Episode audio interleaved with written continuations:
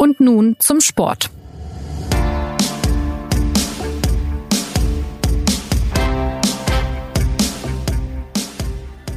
Hinter dem europäischen Fußball liegen Tage, in denen nicht nur Tore und Tabellen die Schlagzeilen bestimmt haben. Rund um die EM-Qualifikation gab es etwa große und weiterhin anhaltende Debatten, weil türkische Spieler Salutgesten zeigten. Der Fußballverband UEFA hat eine Untersuchung eingeleitet und einen Ethik- und Disziplinarinspektor eingesetzt. Ja, und der Fall zeigt beispielhaft, wie oft und eng sich Fußball und Politik berühren. Und genau über dieses Verhältnis wollen wir heute bei Und nun zum Sport sprechen. Mein Name ist Christopher Geratz und bei mir im Studio sitzt Claudio Cartunio, stellvertretender Leiter des Sportressorts. Und aus Frankfurt ist uns Johannes Aumüller zugeschaltet, der für die SZ über sportpolitische Themen schreibt. Herzlich willkommen. Ja, hallo. Hallo. Ich, ich würde vorschlagen, wir bleiben zunächst bei den Salutgesten der türkischen Spieler. Die gab es ja bei zwei Spielen in der EM-Qualifikation und sie kamen nach dem Angriff türkischer Streitkräfte auf Kurdengebiete in Nordsyrien. Die Interpretation der Gesten, die bewegen sich jetzt zwischen den Polen kriegsverherrlichend und einfach einem Gruß an die Soldaten, die ihr Leben riskieren. Äh, welche Interpretation liegt denn für euch am nächsten?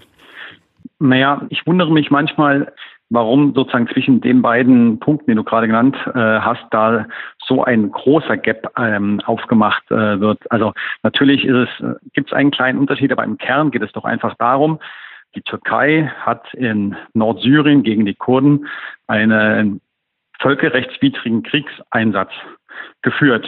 Und nach diesem völkerrechtswidrigen Kriegseinsatz ja, ist es bei rund um zwei Spiele zu diesen Gesten der türkischen Nationalspieler gekommen.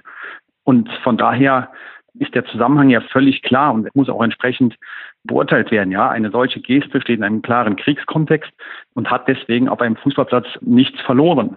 Und wenn wir jetzt jetzt anschauen, dass das ja einmal passiert ist, im Spiel gegen Albanien zunächst, ja, beim, beim 1 zu 0. Daraufhin gab es die angesprochene Untersuchung der UEFA, beziehungsweise wurde angekündigt, dass es eine solche geben wird. Und dann gegen Frankreich hat es gleich nochmal diese Geste gegeben. Da kann man ja auch klar daraus ableiten, dass das eine, eine bewusster Einsatz dieser Geste war. Ja, es rennen ja nicht elf Spieler oder noch mehr Spieler ähm, spontan irgendwie an die Mittellinie und, und stellen sich zu dem Salutgruß auf, sondern es ist ein bewusster Einsatz ähm, gewesen dieser Geste. Das liegt eindeutig nahe eine, eine Provokation und entsprechend muss auch damit umgegangen werden. Wenn, wenn du jetzt äh, sagst, das hat auf dem Fußballplatz nichts verloren, wie genau äh, sehen denn da eigentlich die Regeln aus? Die Regeln der UEFA, aber auch der anderen Fußballverbände und im Wesentlichen auch aller Sportverbände sehen so aus, dass politische Statements auf einem auf dem Fußballplatz grundsätzlich verboten sind. Ähm, jetzt gibt es ein paar Fälle, wo man sagen kann, dass es eigentlich wünschenswert ist, wenn es auch mal ich sag mal, gesellschaftspolitische Statements von Sportlern gibt oder Statements, die, in, ich sag mal, in Richtung der, der allgemeinen Menschenrechte und so weiter gehen. Ich erinnere da beispielsweise daran, dass schon verschiedene Kapitäne, Kapitänsbinden getragen haben, die sich als ein solches Statement ähm, verstehen ließen. Zum Beispiel eine regenbogenfarbene Kapitänsbinde bei Wolfsburg oder eine Europaflagge auf der Kapitänsbinde bei Frankfurt. So etwas ist dann auch nicht sanktioniert worden und meiner Meinung nach auch zu Recht nicht sanktioniert worden, weil es einfach so ein allgemeines Statement war. Aber so konkrete politische Botschaften sind verboten. Wenn sie so einen klaren Kriegs- und Militärbezug haben, wie in dem Falle, kann es eigentlich auch keine, keine Diskussion geben, meiner Meinung nach.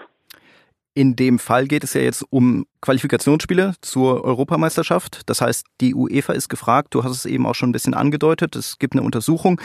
Nach welchen Kriterien wird da jetzt vorgegangen? Nach den Kriterien, die sich die UEFA-Disziplinarkommission jetzt überlegt. Also das sieht so aus, da sind zehn Leute sitzen in diesem, in diesem Gremium drin, ein Österreicher, Thomas Pertl, sitzt ihm vor, dann sind noch mal ein anderer dabei, auch ein Deutscher.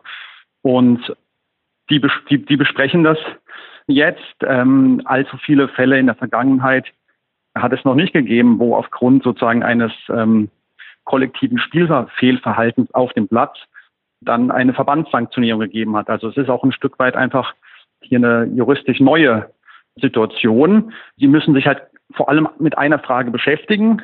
Ich habe es eben ja schon mal angerissen. Ist diese ganze Aktion jetzt als eine spontane, individuelle Freudensdemonstration zu werten, wo halt ein paar Spieler zufälligerweise gleichzeitig alle den Salutgruß gezeigt haben? Oder lässt sich halt zeigen, dass es eine Anweisung, ein Hinweis, eine Empfehlung, was auch immer, des Verbandes gab? Im ersten Falle wären streng genommen nur die Spieler zu sanktionieren, im zweiten Falle eben eben der Verband. Und ähm, ja, jetzt haben die Herren noch ein paar Tage Zeit. Im November, Mitte November sind ja die nächsten EM-Qualifikationsspiele und bis dahin müssen sie halt eine Entscheidung getroffen haben. Ja, und ich glaube, die Frage ist eben zum einen natürlich, wird das bestraft? Wie, wie wird das im Nachhinein geahndet? Aber das Hauptinteresse der UEFA muss ja sein, dass sich das in den nächsten EM-Qualifikationsspielen nicht wiederholt oder dass es insgesamt sich nicht wiederholt, nicht Schule macht und dass es nicht einreißt, dass jetzt jede Nation ihre Nationalmannschaft letztendlich instrumentalisiert, um zu sagen, wir haben hier übrigens auch noch ein politisches Anliegen und da würden wir jetzt gerne auch noch irgendeine Geste irgendwie einführen.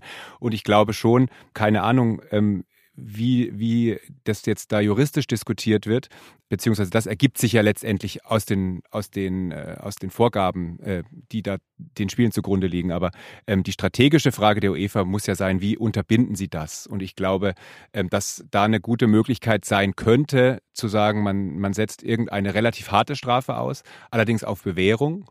Ähm, bis hin zu Punktabzug oder, äh, oder Sperren für, für, für, die weitere Qualifikation zur EM, um dann aber einfach ganz klar zu sagen, ihr, ihr kriegt die Chance noch, aber wenn ihr das jetzt weiterhin permanent durchzieht, dann, dann folgt auch wirklich eine, eine harte Sanktion. Du, ist vorstellbar. Du hast gerade schon ein paar äh, mögliche Sanktionen genannt. Also wie breit ist da die Palette? Welche Strafen sind da denkbar und womöglich auch welche sind realistisch? Johannes? Also die Palette ist eigentlich gerade schon äh, skizziert worden. Äh, theoretisch vorstellbar ist von einer simplen Verwarnung bis zu einem Punktabzug äh, oder eine Sperre auf Bewährung ist, ist alles. Also was, was realistisch ist, ich glaube, sie werden, die, die, sie werden nicht umhin kommen, eine relativ harte Strafe auf Bewährung, wie es der Claudio gerade skizziert hat, auszusprechen, weil ansonsten die Nachahmereffekten auf anderen Plätzen ähm, einfach da sein werden. Und das müssen sie verhindern. Claudia hat gerade skizziert. Also wenn die, wenn die, wenn, wenn die UEFA jetzt hier nicht, hier nicht einschreitet, dann wird es, glaube ich, ähm, verschiedene andere Spiele geben, wo man dann ähnliche Szenen sehen wird. Also deswegen, ja, also ich glaube, sie werden sich noch was einfallen lassen. Du hast gerade schon von Nachahmereffekten gesprochen. Das Ganze hat ja jetzt auch tatsächlich äh, Effekte bis in den deutschen Amateurfußball. Also es sind ja schon mehrere Fälle von salutierenden Amateurspielern bzw. Mannschaften bekannt geworden. Wie sollten oder wie widmen sich denn die deutschen Verbände diesem Thema?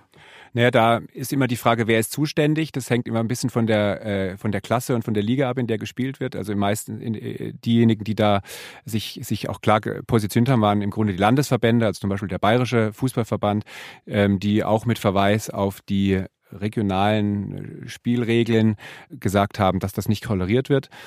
Genau, es ist, es ist da einiges vorgefallen. Also es gab diese Nachahmereffekte bis hin äh, zu Jugendteams, äh, zum Beispiel der, äh, die, die Jugendmannschaften des bayerischen Clubs Türk FV Erlenbach, die haben neue Outfits bekommen und haben die gleich, haben, haben sich sozusagen dann zum, zum ersten Mal zum, nach der Anprobe gleich aufgestellt und haben ein schönes Salutfoto äh, gemacht und gepostet.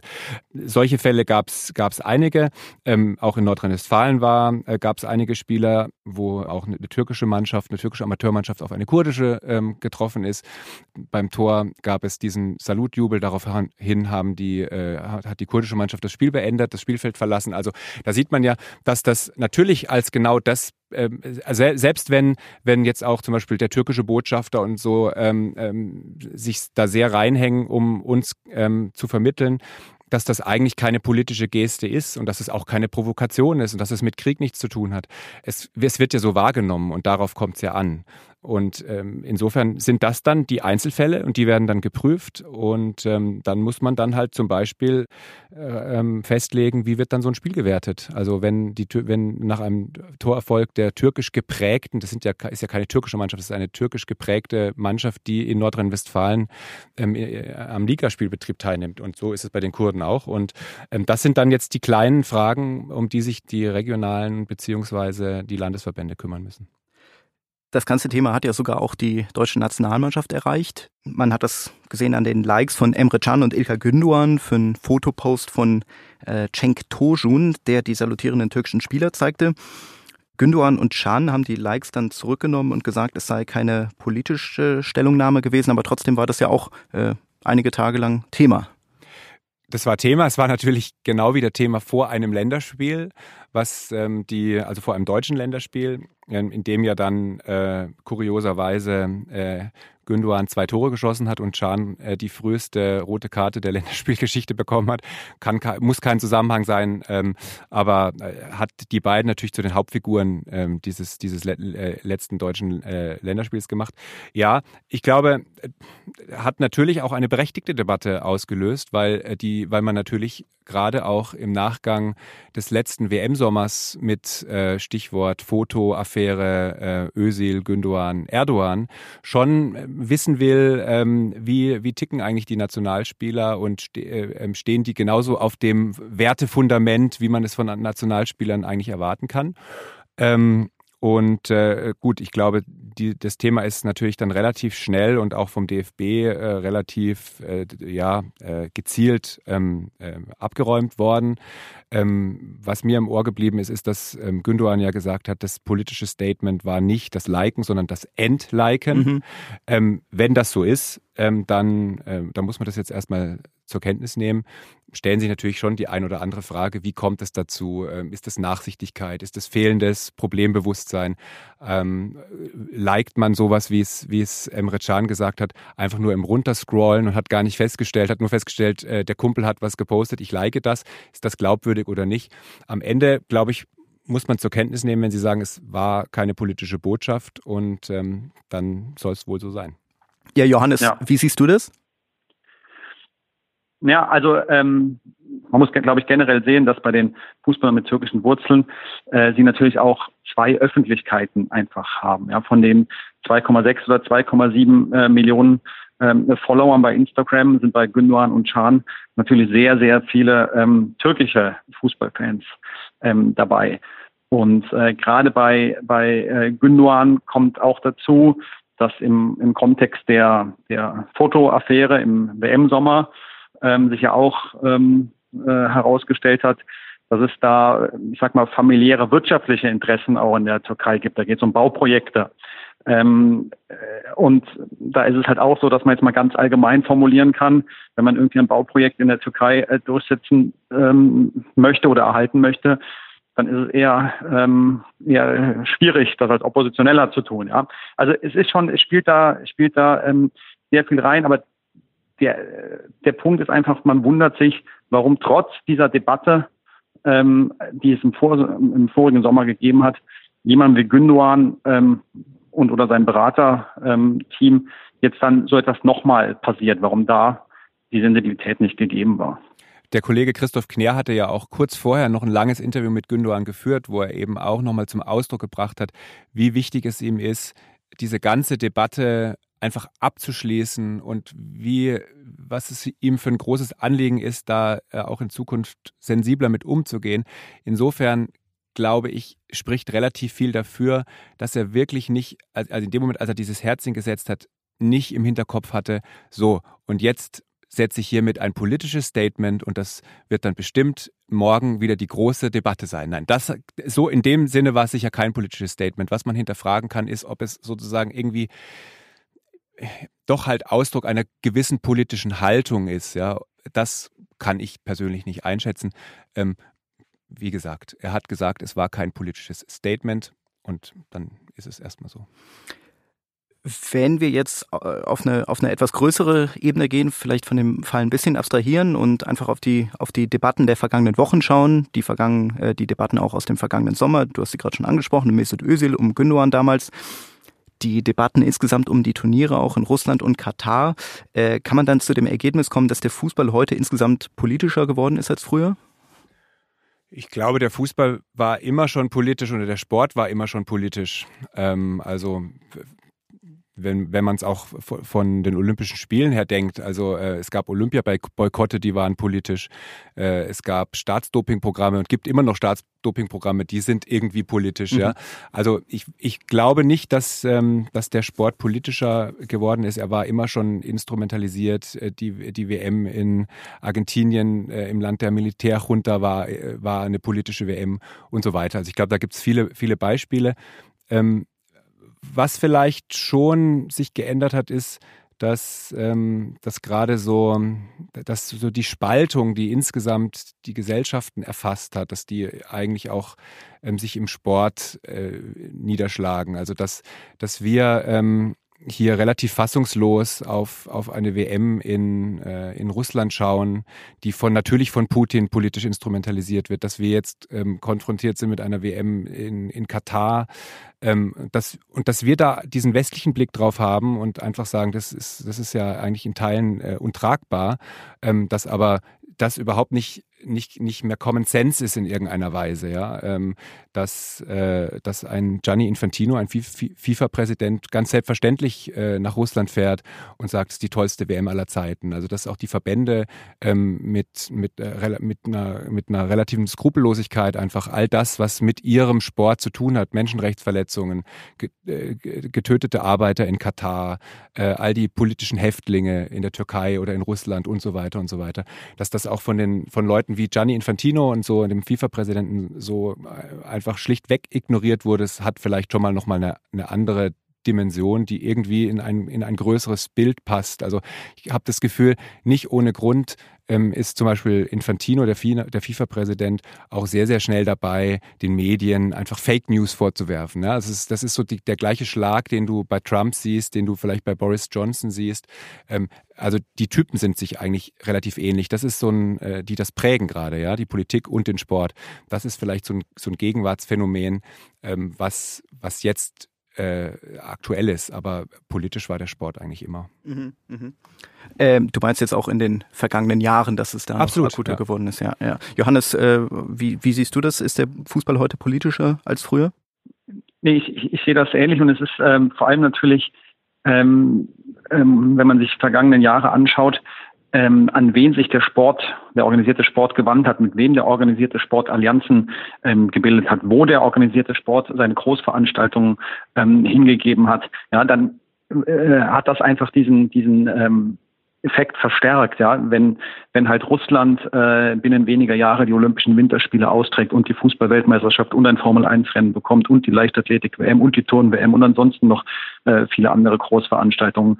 Wenn Katar die nächste Fußball-Weltmeisterschaft austrägt und gerade eine Leichtathletik-WM hatte und, und eine Handball-WM und auch sonstig äh, noch auch sonst wo noch noch ähm, ähm, aktiv ist, ja, dann, dann sieht man einfach der der der Sport die die die, die, die, die, führenden Vertreter des Sportes, sei es jetzt beim Internationalen Olympischen Komitee Thomas Bach oder sei es bei der FIFA eben Gianni Infantino oder sein Vorgänger Sepp Blatter, die haben sich dieser Art von Politik einfach so angenähert, ja, dass es ähm, verschmolzen ist in vielen Fällen schon.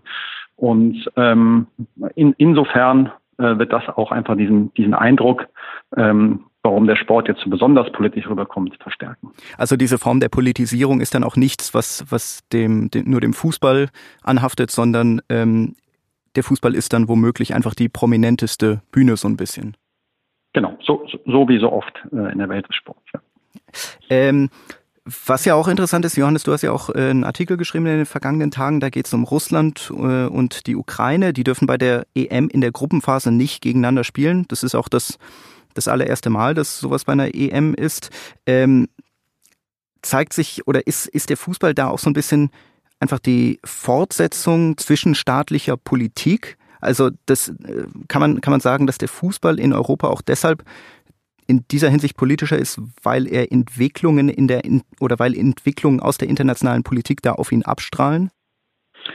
Ja, und äh, ist natürlich die Frage ist, wie der Fußball dann damit ähm, umgeht. Also ähm, äh, Russland und die Ukraine sind halt zwei Verbände, äh, bei denen die UEFA entschieden hat, Vertreter dieser beiden Länder dürfen in keinem UEFA-Wettbewerb gegeneinander antreten. Ja, nicht in der Champions League, nicht in der Europa League, aber eben auch nicht bei der Endrunde der Fußball-Europameisterschaft. Und ähm, da gibt es ähm, inzwischen sogar sechs Paarungen, ähm, die die UEFA untersagt hat. Eine ist aktuell vom, vom Wochenende oder, oder vom Freitag, ähm, nämlich auch äh, Paarungen zwischen Mannschaften aus Russland und dem Kosovo. Das wurde am Freitag neu in die Liste äh, aufgenommen. Und jetzt ist es ja so, dass auch der Kosovo äh, gar keine so schlechten Chancen hat, sich noch für die Europameisterschaft ähm, zu qualifizieren. Ähm, sei es über die Gruppenphase, sei es über diese komplizierten ähm, Playoff-Modus. Also von daher werden wir vielleicht sogar noch eine zweite Konstellation bekommen, wo Spiele ähm, ähm, bei der Europameisterschaft untersagt sind. Ähm, und ja, da stellen sich halt dann schon, ähm, ich sage jetzt mal einerseits rein ähm, wie soll man sagen, reine Fairplay-Fragen. Ja, also wenn man jetzt anfängt, übertrieben gesagt, ganz viele Spiele da im Vorhinein ähm, auszuschließen. Ähm, bei der EM 2020 nächstes Jahr kommt ja noch dazu, dass aufgrund dieser komplizierten Gastgeberlogik, ja, eine EM in zwölf Ländern und selbstverständlich sollen die Länder ähm, dann auch in ihren jeweiligen Heimatländern ähm, ihre Gruppenspiele bestreiten können. Ja, also wenn man da so ganz viele Duelle ähm, ausschließt, dann hat das ja einfach irgendwann noch Abstrahleffekte auf den, auf, auf eine fairen Auslosung sozusagen. Ja. Und, und das zweite, der zweite Gedanke ist halt die Frage, ähm, inwieweit ist sowas ähm, angemessen, ja? Ähm, Paarungen zwischen den Vertretern zweier Nationen auszuschließen. Ähm, die UEFA argumentiert halt damit, dass es politische und oder Sicherheitsgründe gibt und, und das ist ja mal per se auch nicht zu leugnen, dass wenn es in St. Petersburg zum Spiel Russland gegen Ukraine käme, ähm, dass, dass das äh, also immense Folgen äh, hätte. Ja. Andererseits ist es so, ähm, dass wir von Sportlern aus Iran ja auch ähm, ja, oder dass wir uns da sehr kritisch immer mit befassen, äh, wenn die aus Staatsräson nicht gegen Sportler aus Israel ähm, antreten wollen. Ähm, oder ein anderes Beispiel, Nord- und Südkorea haben vor wenigen Tagen unter sehr kuriosen Umständen im leeren Stadion ähm, und, und mit einer ganz äh, extremen Stimmung, aber, aber ähm, sie haben natürlich auch, sie haben auch gegeneinander ähm, gespielt. Und im konkreten Fall wiederum ist es ja so, dass Russland Ukraine auch nur in der Gruppenphase ein untersagtes Duell ist. Sollten sich beide Mannschaften, was bei einem 24er Feld und der, und der Tatsache, dass ja auch Gruppendritte weiterkommen, durchaus möglich ist, also sollten beide Mannschaften ins Achtelfinale oder ganz Viertelfinale kommen, können sie dort aufeinander treffen. Also da ist auch irgendwann ein Bruch in der Argumentation drin, ja, auch notgedrungen. Man kann ja nicht anfangen, Viertelfinals auszuschließen. Ne? Das wollte ich gerade fragen. Weiß man, warum das so ist? Also naja, ähm, ich sag mal, dann wäre ja überhaupt kein Turnier mehr, mehr spielbar. Man setzt halt darauf, also wie, wie sollte man das dann organisieren? Ja, im schlimmsten Fall oder im besten Fall, oder je nachdem, wie man die Fall bezeichnet, kommen beide Mannschaften ins Finale. Also ähm, das, das lässt sich überhaupt nicht mehr handeln. Man setzt halt darauf, dass sich das Problem halt irgendwie vorher löst, ja, dass beide Mannschaften also ich, ich, würde mal, ausscheiden. ich würde mal sagen, ähm, bei einer Europameisterschaft in Frankreich sähe die ähm, UEFA sicher kein Problem damit, oder wird logischerweise kein Problem damit, dass Russland gegen die Ukraine spielt.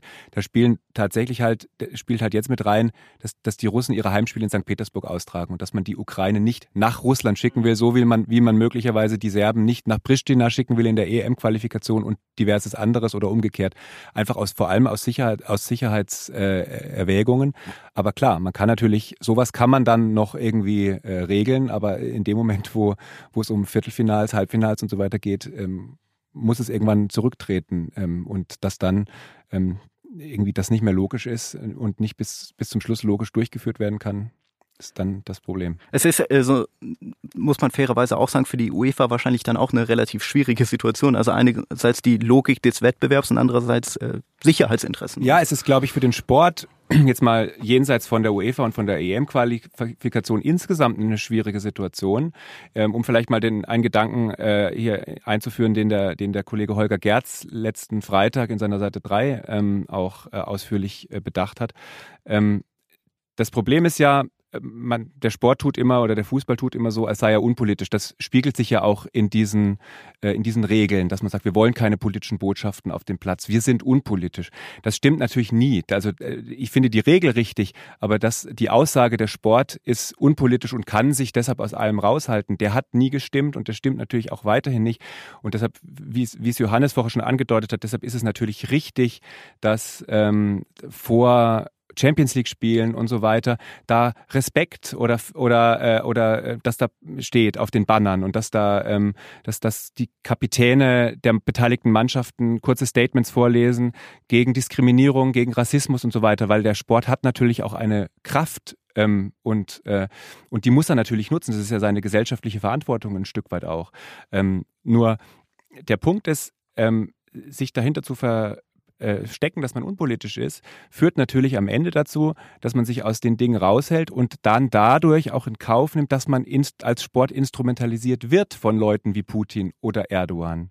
Also eine Hypothese ist ja auch, ähm, warum fand dieses Bild, warum gibt es dieses Bild ähm, zwischen mit äh, Özil und Erdogan, mit äh, Gündogan und Erdogan.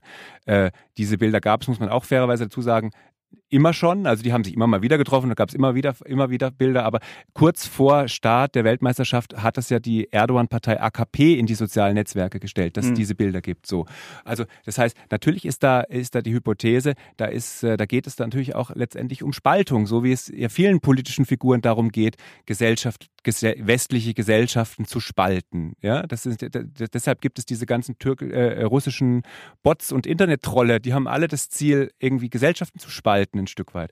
Und ähm, deshalb ist dann schon auch die Frage, wie wehrt sich eigentlich ähm, der, der Fußball und wie, wie wehrt sich der Sport dagegen? Und in, das war ja auch Teil unseres Vorwurfs an den DFB, dass man das alles hat mit sich geschehen lassen äh, rund um die Ösil-Affäre und dass man eben auch hat geschehen lassen, als dann wiederum dieses äh, dieses Foto instrumentalisiert wurde von den Nächsten, von, von AfD-Politikern, von Rassisten, ähm, die einfach das klare Ziel hatten, ähm, die Nationalmannschaft, wir wollen da auch übrigens überhaupt keine Leute mit Migrationshintergrund, wir wollen da keine Türken, wir wollen wieder eine Nationalmannschaft mit national großgeschrieben. Das waren ja das, in diese Richtung ging ja dann die Debatte relativ schnell in den sozialen Netzwerken.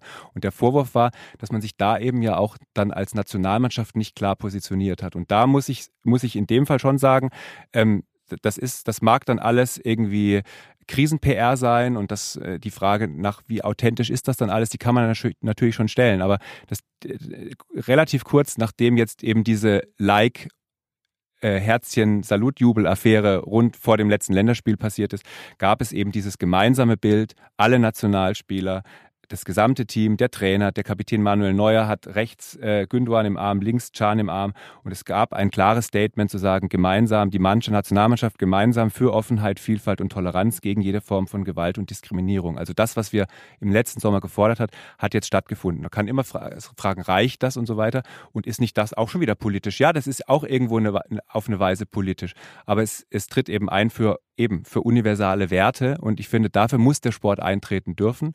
Und ähm, dass wir da aber natürlich anders drauf schauen als möglicherweise der türkische Botschafter in Berlin, ist auch wieder klar. Genau, und wenn, wenn wir uns jetzt auch der Frage widmen, die du eben äh, schon aufgeworfen hast, wie wehrt sich der Fußball, wenn man es ein bisschen auseinanderdröselt? Also was kann man denn von den verschiedenen Rollen, die es da im Fußball gibt, erwarten? Also was kann man von Spielern erwarten, von Trainern, von Funktionären? Naja, das, das, die Reaktion im Sommer war ja relativ eng verbunden mit dieser etwas unglücklichen Figur des DFB-Präsidenten Grindel, der sehr, sehr viel beim DFB selber entscheiden wollte äh, und dann halt einfach falsch entschieden hat, ja, um es mal ganz äh, grob zu sagen. Ich, ich glaube, man kann von Nationalspielern inzwischen erwarten, und das wurde ja auch jetzt in den letzten Wochen nochmal verstärkt thematisiert, wenn jemand zwei Millionen Follower in den sozialen Netzwerken hat, dann muss er sich klar machen, dass jede, jedes Herzchen, das er irgendwo setzt, mehr ist als nur ein privates Herzchen. Ja, sondern das ist immer auch irgendwie äh, ein Signal an seine Follower, an die Community, an die Gemeinde und so. Und dann ist das eben sehr schnell politisch. Also ähm, das, finde ich, muss man dringend von, auch von, von den handelnden Sportlern, Athleten erwarten, dass man nicht immer sagen kann, ah, habe ich jetzt gar nicht drüber nachgedacht, ach Gott, ist das jetzt irgendwie politisch gewesen, oh, wollte ich, habe es ja ganz anders gemeint und so, dass man da weniger Missverständnisse einfach provozieren darf ähm, das ist eine Frage von Sensibilität, äh, ja, Schulungen im Bereich Social Media vielleicht und so. Ähm, was man, glaube ich, von den Sportlern nicht erwarten kann, ist, dass, dass ähm, dass, dass es jetzt immer die Athleten sind, die, äh, die sind Anfang 20 und die dann irgendwie nach dem Spiel, in dem es um Gewinnen, Verlieren oder sonst was geht, dann immer schon die geschliffenen politischen äh, Statements oder gesellschaftlichen Statements haben. Ich finde schon, dass irgendwann war auch im letzten Sommer der Punkt gekommen, wo man auch hätte erwarten können, dass zum Beispiel ein Nationalmannschaftskapitän Manuel Neuer so gebrieft wird von seiner Presseabteilung und von den Stäben des DFB, dass er mal einen gescheiten Satz hinkriegt, äh, in dem er klar macht, dass die Nationalmannschaft sich eben ganz klar gegen Rassismus positioniert, unabhängig von der Frage, ob man jetzt, wie man zu den Ösil-Fotos steht. Ja.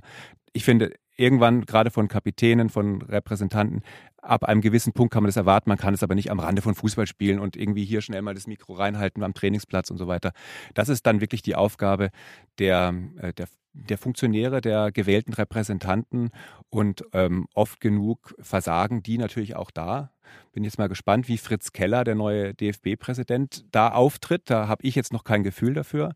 Das das ist oft genug halt auch geprägt von taktischen Überlegungen, dass man halt auch einfach sagt, ähm, wir wollen als DFB eigentlich schon sagen, dass wir Rassismus blöd finden. Auf der anderen Seite wollen wir allerdings auch aus sportpolitischen Erwägungen den und den und den und den nicht gegen uns aufbringen, weil die sportpolitische Welt ist, ist komplizierter, als es manche eben glauben wollen. Und das sind dann so die Ausflüchte, wo man sich relativ schnell dahinter versteckt und sagt, naja, jetzt spielen wir zwar demnächst in Aserbaidschan, aber so richtig kritisieren wollen wir da auch keinen. Jetzt haben wir fast eine halbe Stunde über, über das Thema gesprochen. Es ist, es ist sehr breit, es geht in, äh, in, in verschiedene Richtungen. Äh, vielleicht zum Abschluss noch äh, ganz kurz, ganz konkret die Frage, Johannes, äh, weiß man eigentlich, wann die, wann die UEFA jetzt was äh, bekannt gibt zu dieser ganzen äh, Türkei-Causa? Weil, du hast es eben auch schon gesagt, das nächste Spiel ist ja dann schon Mitte November. Ja, aber nee, es, man weiß es noch nicht. Man weiß es noch nicht, es ist noch nichts terminiert. Okay. Aber der, also der, der formale Vorgang ist einfach so, dass in solchen Fällen jetzt egal, um was es geht, ob um Gesten oder Ausschreitungen oder irgendwas, ähm, es gibt halt auch gewisse Fristen, da können die Verbände eine Stellungnahme ähm, abgeben und dann gibt es dann nochmal so einen Dialog. Also das, das, ist schon normal, dass es eine gewisse Zeit auch ähm, dauert. Ähm, aber ja, wie gesagt, diese EM-Qualifikationsspiele, die dann Mitte November anstehen, das, das muss einfach das Späteste sein und äh, geschickterweise macht man es auch nicht einen Tag vorher, ja. ja. Sondern zwei Wochen vorher oder so und lässt dann nochmal ein bisschen Zeit ins Land gehen. Also wäre jetzt mal mein Tipp, dass vielleicht Anfang des nächsten Monats dann dabei ist.